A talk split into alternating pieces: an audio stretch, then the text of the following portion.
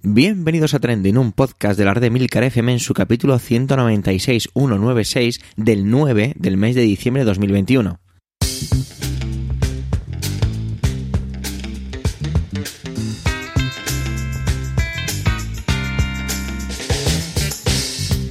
Trending es un podcast solo que pasa, solo que ocurre sobre las noticias que pueblan las redes sociales. Todo ello con opinión y siempre con ánimo de compartir. Por ello somos varias voces, aunque yo, Javier Soler, haga de presentador. Trending es tu podcast de noticias semanal. Adelante. Bueno, ¿qué tal están esos cuerpos del puente? ¿Habéis salido mucho por ahí? ¿Os, ¿Os, habéis quedado atrapado en la nieve? Seguro que no, seguro que habéis hecho caso de la DGT. Que eso la verdad es que da casi para una intervención, ¿no?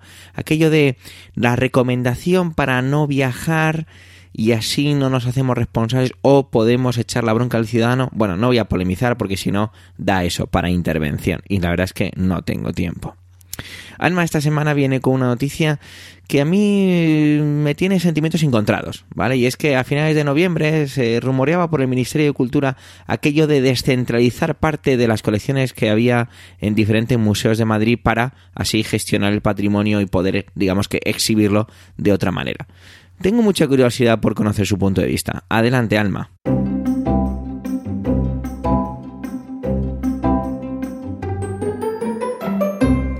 A toda la audiencia trending.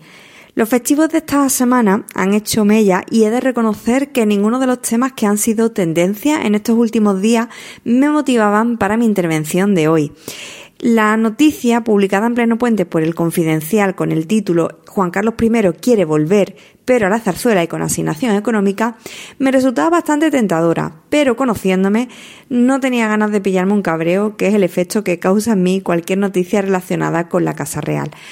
Así que recordé que tenía guardado un tema muy interesante para el capítulo de hace un par de semanas en el que tuve que ausentarme y aunque en estos momentos no está ocupando titulares, creo que es una cuestión de la que pronto volveremos a oír hablar.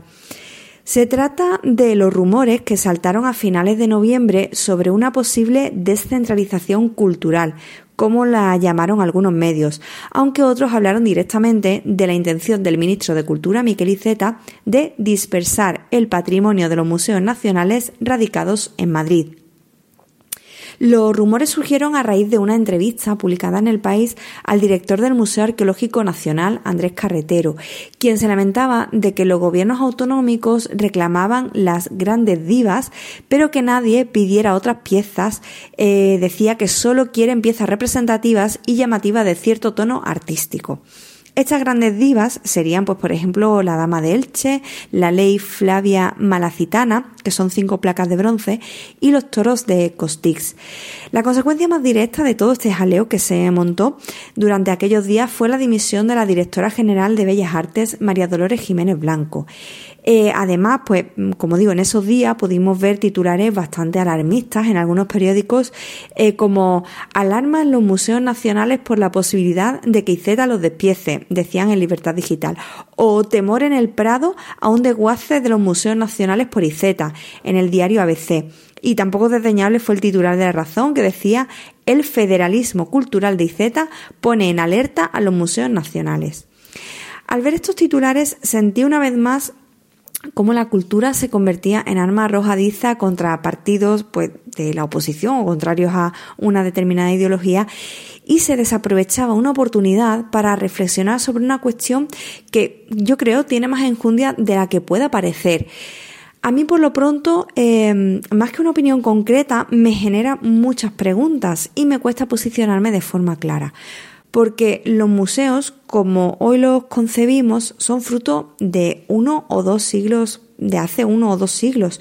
Pero ¿tiene sentido seguir entendiendo la difusión y la pedagogía del arte o de la historia con el mismo espíritu con el que se crearon estos centros? ¿Cabe debatir ya en pleno siglo XXI si la cultura puede convertirse en aliada de la lucha contra la despoblación?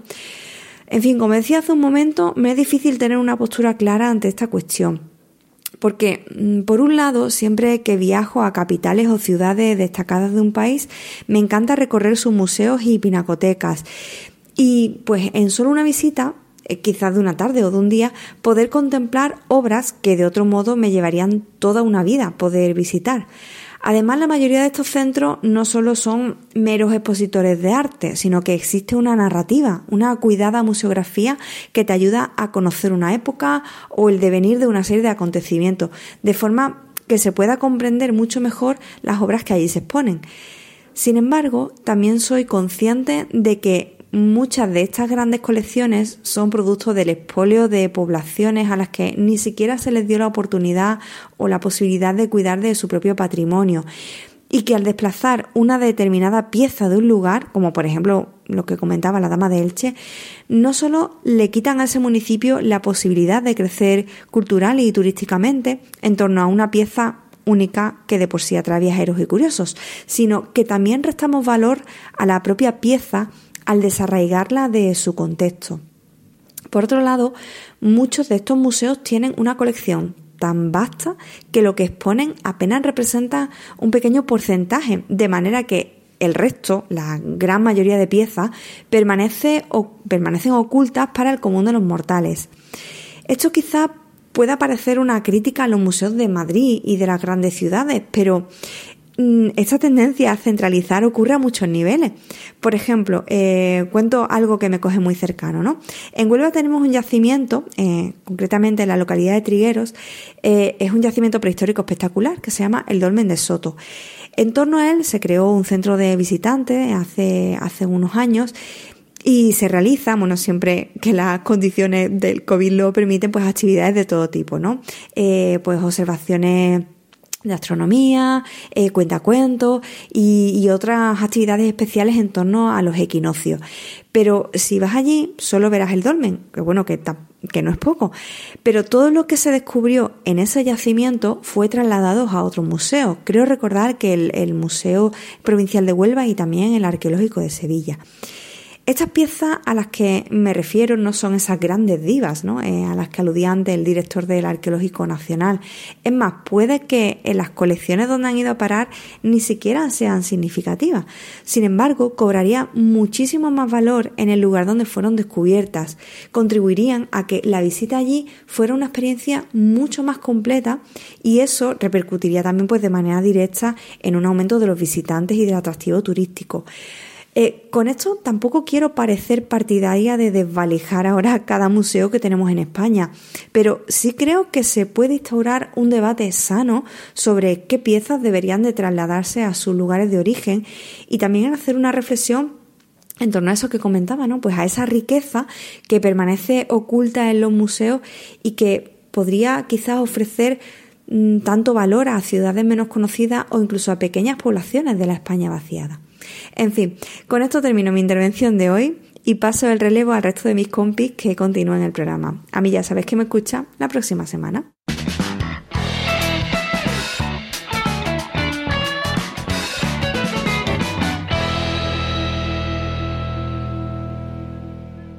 ¿Habéis comprado ya vuestro décimo de la lotería de Navidad? Mirar, yo vivo muy cerquita de, Madrid y cuando alguna vez me paso desde más o menos mediados de octubre, las colas de la famosa Doña Manolita son realmente impresionantes. Por no decir otra cosa, para mucha gente esto puede resultar absurdo, pero para toda la gente que hace esa cola, no. Es una tradición y está ahí. Bueno, pues Emanuel nos viene a hablar de la lotería, pero desde un punto de vista un poquito diferente. Y es que tiene que ver con que los loteros están protestando porque sus márgenes, sus porcentajes, no se han tocado desde 2004. Esto es una barbaridad. Así que, adelante Manuel.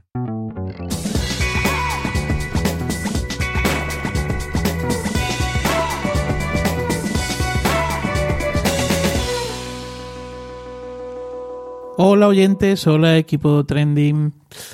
Si yo les digo que escuchen esta música,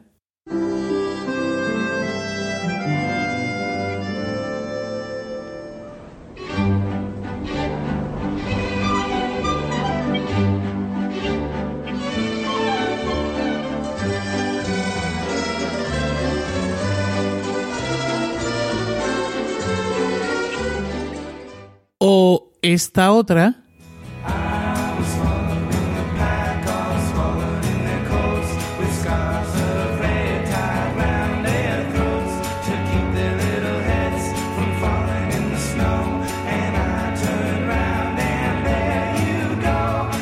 y les pregunto ahora de qué va a versar mi intervención en el trending de hoy, la respuesta estoy seguro que la saben. Y es que desde 1998 y hasta 2005 la música de la película Doctor Cibago, concretamente el tema El café de los estudiantes de Maurice Jarre y el famoso calvo de la Navidad, nos anunciaron el sorteo especial de Navidad de loterías.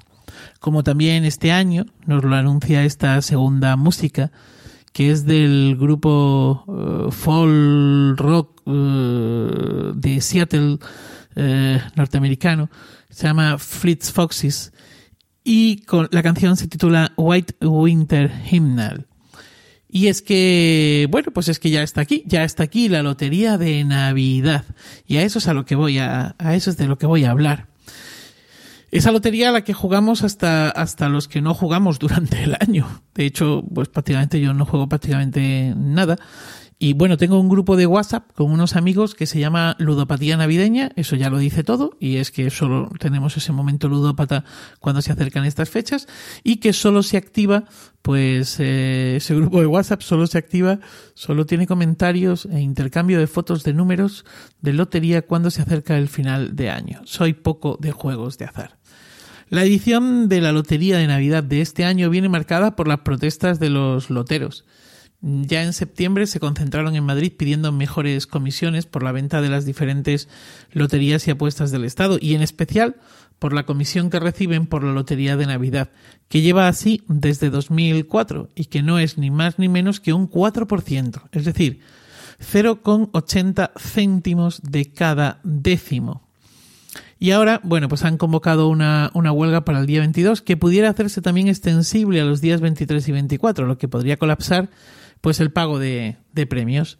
Así que no es oro todo lo que reluce. Cuando vemos una larga fila esperando a las puertas de una administración de loterías, no es que se estén haciendo de oro, que yo lo he llegado a pensar, ¿eh? Salvo excepciones, como puede ser la Bruisa en Sort o Doña Manolita en Madrid, no es oro todo lo que reluce. Loterías y apuestas del Estado especifica que eh, por el sorteo de Navidad el lotero se lleva el 4% de cada décimo, lo que suponen, pues como he dicho antes, 80 céntimos brutos de los 20 euros que cuesta el décimo de lotería de Navidad.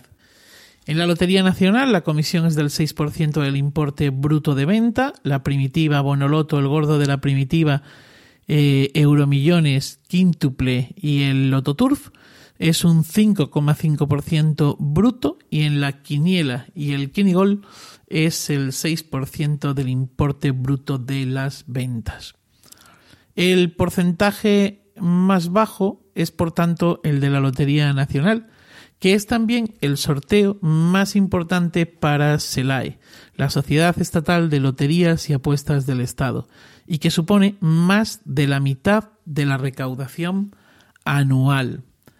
Esta sociedad aporta cada año un 0,74-75% al Producto Interior Bruto y genera más de 9.000 millones de euros en ventas. Además de estas comisiones por venta, eh, las administraciones también se llevan un porcentaje respecto a los premios que reparten. Aunque, lejos de lo que podamos pensar, pues este dinero lo recibe eh, la administración que paga el premio. y no necesariamente la que vendió el boleto premiado. Eh, a ver, eh, se supone o gran parte de los premios que pagan, o la mayor parte de los premios que pagan son premios que eh, se corresponden con boletos comprados en esa administración, pero no tiene por qué ser así. Y de hecho, pues quien más, quien menos juega eh, boletos de otras administraciones y no va a acudir a esas administraciones y más si están muy lejos de su domicilio, eh, pues el, a, cobrarlos, ¿no? Bueno, em, se llevan una comisión, se llevan una, comisión eh, pero ese porcentaje que reciben por pagar los premios es un 2,5% del importe del premio, siempre y cuando dicha administración no pague más de 240.000 euros en premios en un año. Es decir, que si se diese la circunstancia de que esa administración paga más de 240.000 euros en premios en un año, eh, la cifra, el porcentaje se reduce y la remuneración es de un 1,25%. Una de las quejas de los loteros es que en estos 17 años el IPC se ha incrementado más de un 35%, pero el dinero que reciben por sus ventas y pagos de premios sigue exactamente igual, igual que en el año 2004.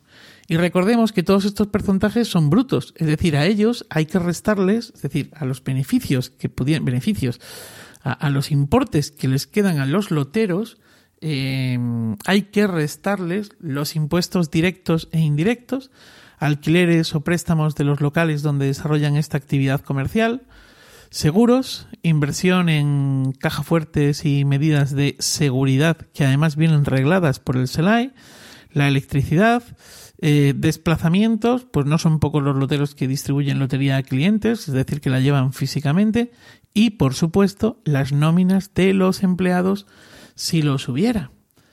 Explica en una de las fuentes que he consultado el lotero Joaquín Monroy que hace varios años fue durante una semana su administración fue la administración número uno de Madrid y décima de España en ventas. Vendió más de 40.000 euros, de los que se llevó 2.200 euros brutos. Si esto es así, las comisiones son insuficientes y entiendo y respeto totalmente la huelga próxima. Piden al menos una subida de dos puntos. Em, lo que echas las cuentas es un dinero importante para ellos y unas migajas realmente para el Estado. Y piden también que el propio SELAE deje de vender lotería por Internet, pues lo consideran competencia desleal. Y en mi humilde opinión es que lo es. Pues nada más, nada más, eh, suerte con la lotería, feliz día y feliz vida.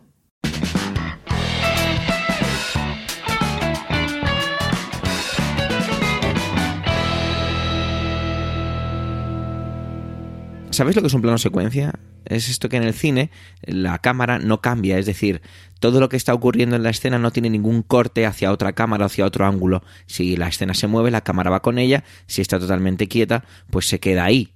Bueno, la verdad es que lo he explicado fatal, pero bueno, como tenemos a Antonio para que no lo cuente, pues fenomenal. Y nos lo hace a través de la película de La Mono en su lugar, una película que se estrenaba hace poco de Rodrigo Cortés. Nos viene a explicar un poco la importancia y la justificación en todo lo que tiene que ver con el lenguaje cinematográfico. Adelante, Antonio.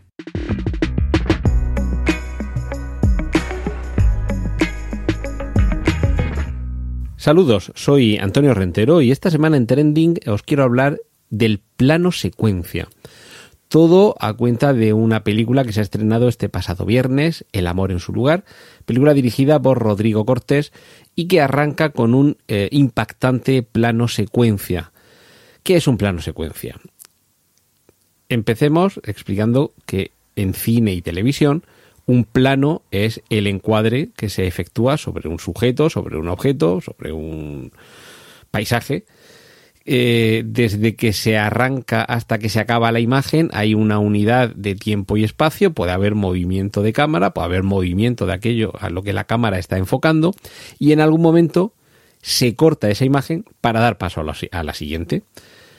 Eh, esto lo que supone es que con esa sucesión de planos se nos pueda ir contando una historia que aunque pueda suceder, como digo, en una unidad de tiempo y espacio, lo normal es que mm, ya dependiendo de cómo nos lo quiera contar el, director y de cómo esté planificado, en fin, el guion y cuestiones más complejas, eh, lo que se nos tiene que mostrar es no como en una obra de teatro en la que el espectador va mirando a donde le da la gana, dentro del escenario que tiene ante sí y los eh, actores que están interpretando la obra, sino que aquí es la visión del director, dónde quiere eh, colocar la cámara, qué es lo que quiere que abarque lo que capta la cámara, si quiere que haya algún movimiento y cuánto quiere que dure esa, esa mirada, esa visión.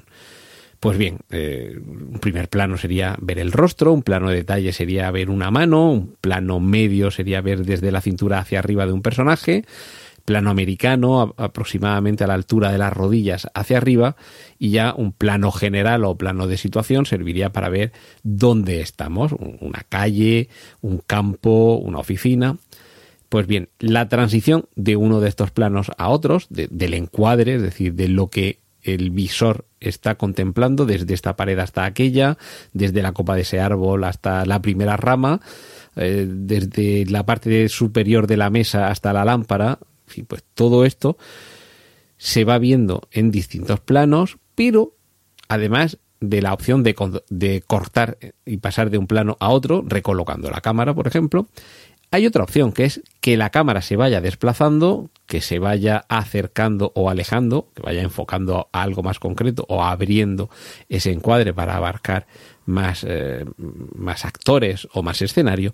Y todo eso se puede hacer sin detener en ningún momento el rodaje. Es decir, desde que el actor, el director dice acción hasta que dice corten, en lugar de unos breves segundos mientras se enfoca a una persona, cortamos ahora movemos la cámara o utilizamos otra cámara para ver a la persona a la que le está respondiendo, por ejemplo, o si está mirando por la ventana, cortamos para ver qué es lo que hay fuera. Todo eso se puede contar con una cámara que normalmente se va moviendo, se va desplazando, nos va acercando, aproximando, vamos acompañando a los personajes y todo eso sin que en ningún momento se corte ese plano y sea un plano continuo. Evidentemente os daréis cuenta de la tremenda complejidad que va a tener un plano de este tipo que será más complejo cuanto más largo sea el plano y por cuantos más espacios se mueva. Un plano secuencia dentro de una habitación es tan sencillo, entre comillas, como una coreografía en la que el operador de cámara va moviéndose, va girando entre ese ambiente y va siguiendo las instrucciones previamente dadas por el director, con ese eh, eh, ensayo previo que se haya hecho para que todo quede perfectamente eh, ante la cámara y que nadie tropiece con nadie.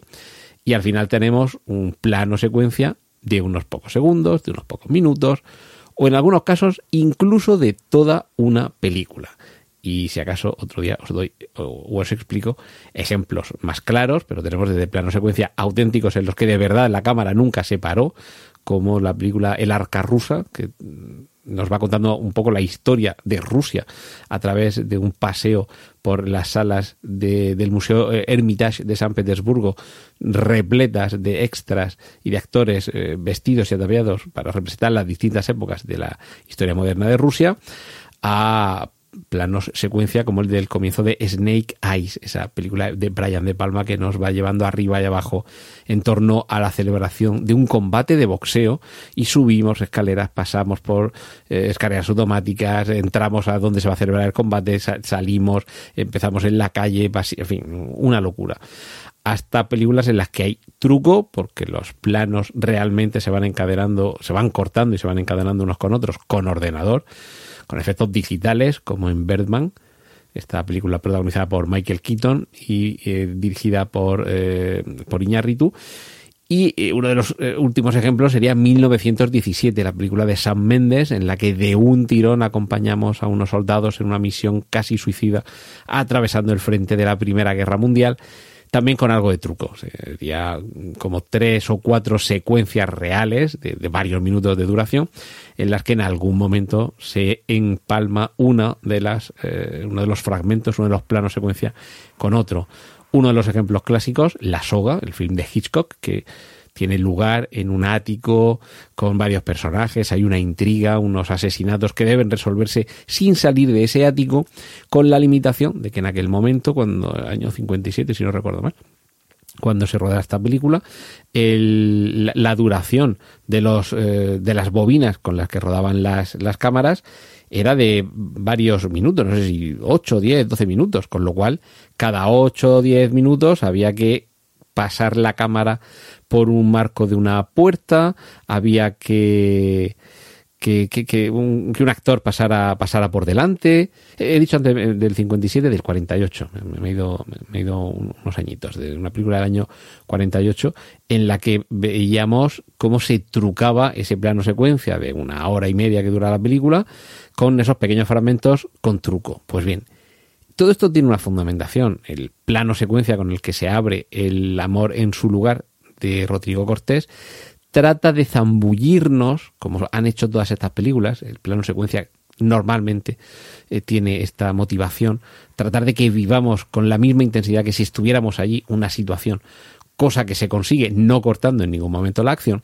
Y en el caso, como digo, de El amor en su lugar de Rodrigo Cortés, trata de llevarnos al gueto de Varsovia en el año 1942 y de meternos de un golpe en la vida de esta gente que trata de continuar adelante mientras a su alrededor el gueto les va oprimiendo. Y tenemos eh, ese eh, ese contraste entre el personaje femenino, a quien vamos siguiendo en este plano secuencia, como digo, mientras eh, tiene que saltar por encima de dos cadáveres y no les da más importancia a dos personas que han muerto de frío en, mitad de la calle. Ella va con prisa porque llega tarde al ensayo de la obra de teatro, que es el núcleo de la película, cuando se ven sorprendidos por un raid de los nazis que van eh, buscando algunos de los judíos de los que están en el gueto y claro, corre peligro su vida y su libertad y debe ocultarse. Pues bien, toda esa tensión, todo ese dramatismo se intensifican si se utiliza este recurso del plano secuencia que hoy espero haberos transmitido eh, un poco de conocimiento sobre qué es, dónde se ha utilizado y cuál es su finalidad. Y bueno, esto es lo que tenía esta semana para compartir con vosotros. Así que ahora os dejo que sigáis disfrutando con los contenidos que tienen preparados para vosotros mis compañeros aquí en Trending. Un saludo de Antonio Rentero.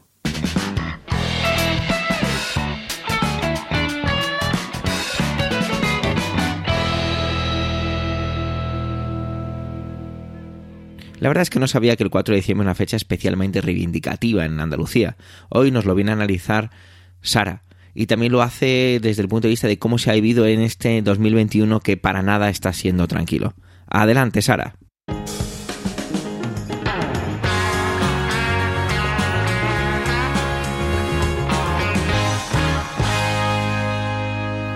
Si eres de Andalucía o tu familia es de aquí, probablemente sepas que nuestra comunidad autónoma celebra su día el 28 de febrero.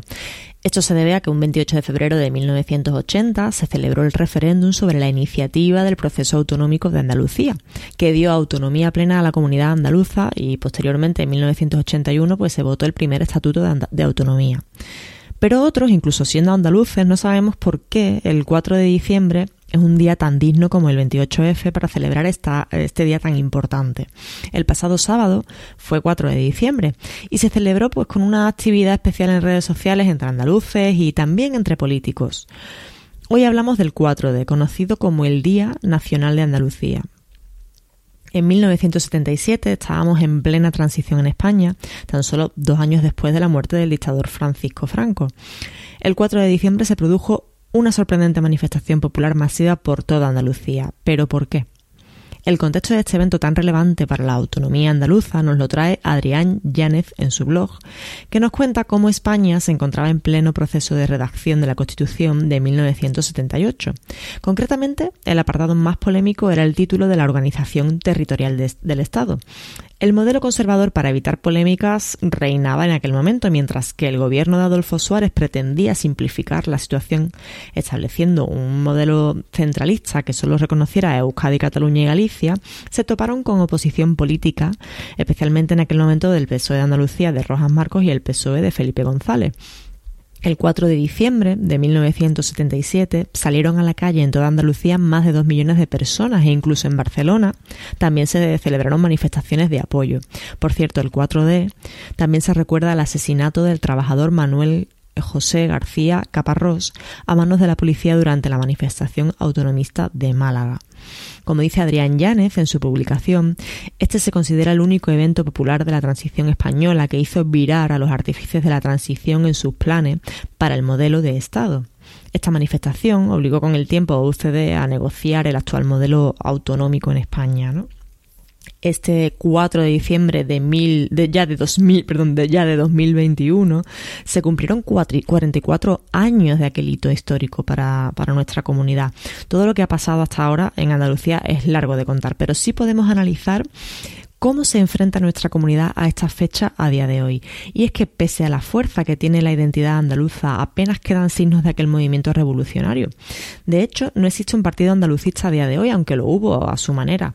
Ahora, las izquierdas están en pugna por coronarse como el partido que realmente representa a Andalucía, a su identidad y sus intereses. Pero no solo las izquierdas, a pesar del movimiento de la ultraderecha por prescindir de las autonomías, el Partido Popular en Andalucía también ha aprovechado que el gobierno central es socialista para intentar convertirse en otro de los partidos reivindicativos por la autonomía andaluza, para que el Estado pues sea más justo con nosotros económicamente hablando. El presidente de la Junta de Andalucía, Juanma Moreno, compartía un emotivo vídeo en su perfil sobre las manifestaciones del 4D bajo el lema de Orgullo de Andalucía y decía el pueblo de Andalucía salió a la calle para reclamar lo que era legítimo y justo, nuestra autonomía, la de todos los andaluces. Como autonomista y andaluz orgulloso, mi recuerdo en este 4D. Hoy seguimos reivindicando la igualdad entre españoles. Algunos aprovechaban para recriminarle en los comentarios cómo UCD o Alianza Popular en su momento recomendaron eh, a los andaluces no votar cuando se celebró este referéndum de 1980. Por otra parte, Unidas Podemos y el PSOE pues celebraron sus particulares eventos para conmemorar esta fecha tan señalada, aunque hasta hace poco parece que pasaba como bastante desapercibida. ¿Será, será la, la ultraderecha y el movimiento de ultraderecha la que ha hecho eh, despertar con mayor fuerza este sentimiento de identidad andaluza?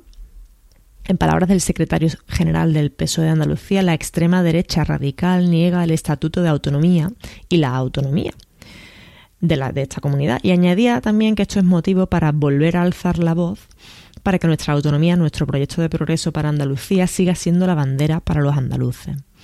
Los líderes de Izquierda Unida, de Izquierda Unida y Podemos en Andalucía, por su parte, pues iban en realidad en una línea similar, diciendo que necesitamos un frente amplio para echar a las derechas del gobierno de Andalucía. Y en un mensaje más interno que hacia los ciudadanos añadían el pueblo no se puede permitir vernos, vernos divididos. Necesitamos todas las manos y la, inteligencia de nuestras compañeras. Queremos que sea un, un proyecto mestizo. La realidad es que las heridas por la expulsión de Teresa Rodríguez están todavía frescas y se nota en este tipo de mensajes. Teresa, por su parte, lidera Adelante Andalucía y Más País ha fundado la plataforma Andaluces Levantaos. Hasta Yolanda Díaz se pronunció sobre el 4D en un tuit diciendo que aquel día la gente buena y trabajadora de Andalucía se movilizó por la libertad y la autonomía una, ciudadana, una ciudadanía madura que soñaba con una España y un mundo mejores. Y añadía, aquí una gallega que se siente parte de esta tierra con aspiración universal. Toca volver a estar a la altura. La sensación como andaluza es que hay un movimiento ciudadano por ensalzar el sentimiento andaluz, por reivindicar nuestras señas de identidad, nuestras hablas andaluzas, pero también arrastramos mucha división interna, al igual que los partidos políticos de la izquierda, al parecer. No hay que olvidar que, que el territorio andaluz ocupa más de 87.000 kilómetros cuadrados, con una población de 8.427 millones de personas del oriente, de oriente a occidente, pues hay ocho provincias, cada una con sus identidades, su intrahistoria e incluso con sus propias y ricas hablas andaluzas. ¿Conseguiremos unirnos de nuevo como aquel 4 de diciembre? Y hasta aquí mi intervención de hoy, no sin antes recomendaros escuchar algún grupo andaluz como Califato Tres Cuartos o Derby Motoreta Burrito Cachimba. Un saludo y hasta la semana que viene. Adiós. Gracias por vuestro tiempo, gracias por querer escucharnos en este capítulo centésimo nonagésimo sexto. Tenéis nuestra cuenta de Twitter arroba trendingpod por si queréis dejarnos algún comentario. Un saludo y hasta la semana que viene.